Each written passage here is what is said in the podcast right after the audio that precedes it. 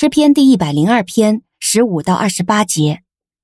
万国都必敬畏耶和华的名，世上列王都敬畏你的荣耀，因为耶和华必建造西安，在他自己的荣耀里显现。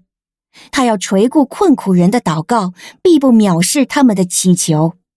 这些事要记下来，传给后代，好使将来出生的人民可以赞美耶和华。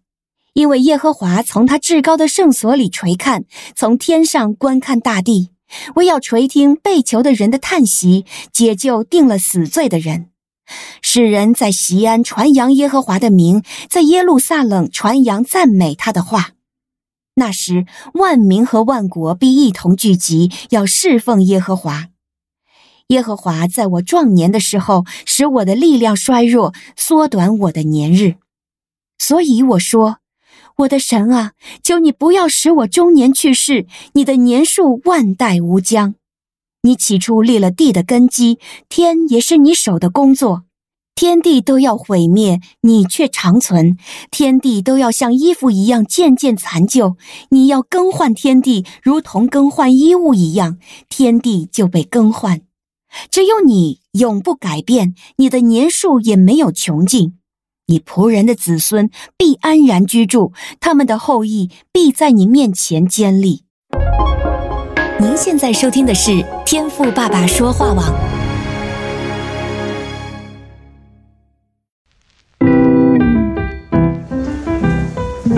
美好的一天，不论你是在早上、中午还是晚上，向您推荐一款能够滋养你灵魂的特调饮料。一会儿呢，就你和主，哎，对了，还有我，咱们一起来品尝这专属于我们的尔梅尔独享杯吧。我是周牧师，今天我们继续来看诗篇的一百零二篇，我们要读的是后半段，是十五到二十八节。我觉得今天这段经文的编排啊很有意思啊，因为诗人呢在对耶和华神的敬畏还有赞美中啊，中间突然插了一段这样的话啊，二十三、二十四两节说，他使我的力量终到衰弱，使我的年日短少。我说，我的神呐，不要使我终年去世，你的年数世世无穷。好，我不知道你在读的时候啊有没有发现这个有趣的地方啊，就是这两节经文呢。好像和诗人啊在这里要表达的主题并不一致。二十三节呢，好像有一点在抱怨神啊，然后二十四节呢，则是在求主啊加添他的年日。所以今天呢，我就特别在思想啊，这两节经文放在这里的意思到底是什么啊？而这个呢，也是今天呢，我想要和你分享的亮光。首先，我的体会啊是，神本来就是荣耀的，他呢是创造宇宙万有的主宰，而这位神呐，并不会因为我们赞美他，他才得荣耀。像我们人呐，就不是这样哦。按照啊这个世上的法则，我们呢好像都得要有人认识、被人肯定或是称赞，我们呢才会有荣耀。就像二十节啊提到的那些被囚之人呢，或是将要死的人，这些人呢肯定是没有荣耀的，因为在监狱里啊根本就没有人会搭理他。但是啊这里也提到了，人不理的，上帝呢却愿意理，甚至呢是将死的人，神也要将他释放。也就是啊，让他从谷底翻身。所以呢，我认为啊，这就是诗人呢第一个想要带出来的反差啊，就是上帝虽然是荣耀的，但是呢，他却愿意主动来亲近我们这些卑微的人类，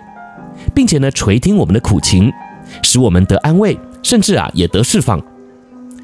再来呢，我发现啊，二十三节、二十四节啊，之所以诗人要插上这么一段，就是要让读者呢认知到一件事啊。人就是如此的软弱渺小，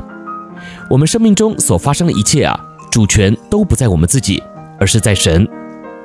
一般来说啊，人到了中年，也可以算是进入了人生的巅峰期，论历练、论经历还有能力啊，也都可以算是成熟了啊。所以呢，在这个时期的人呐，除了特别的忙碌之外，也会比较自负，认为啊，我现在所拥有的一切都是靠我的双手自己打拼赚来的。所以诗人呢，在这里啊，就是想要提醒世人，就算你现在感觉啊自己如日中天，已经飞黄腾达了，神呢都还是掌管一切的主。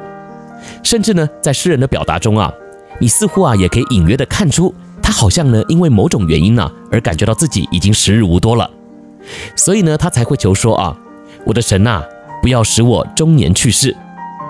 而我说呢，这就很像是一个发自内心深刻的叹息啊，并且呢，谦卑的求神呐、再给他一些日子。那我今天分享的题目呢，也就是我所想要表达的结论啊，就是苦难中叹息的力量。你有没有发现啊，人会狂妄，会忘记神，往往呢，就是因为日子啊过得太顺，无风无浪，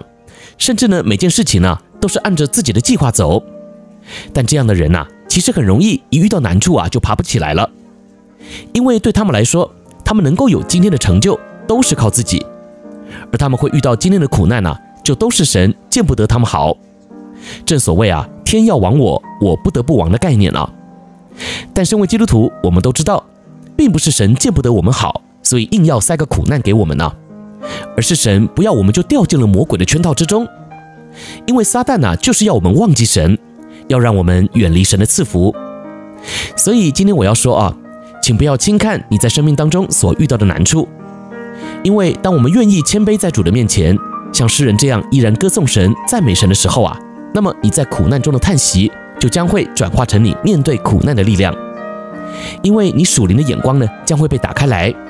你所看到的呢就不会是跨越不过去的坎，而是主的宝座了。我是周牧师，月神呢今天亲自在你的叹息中赐你力量哦。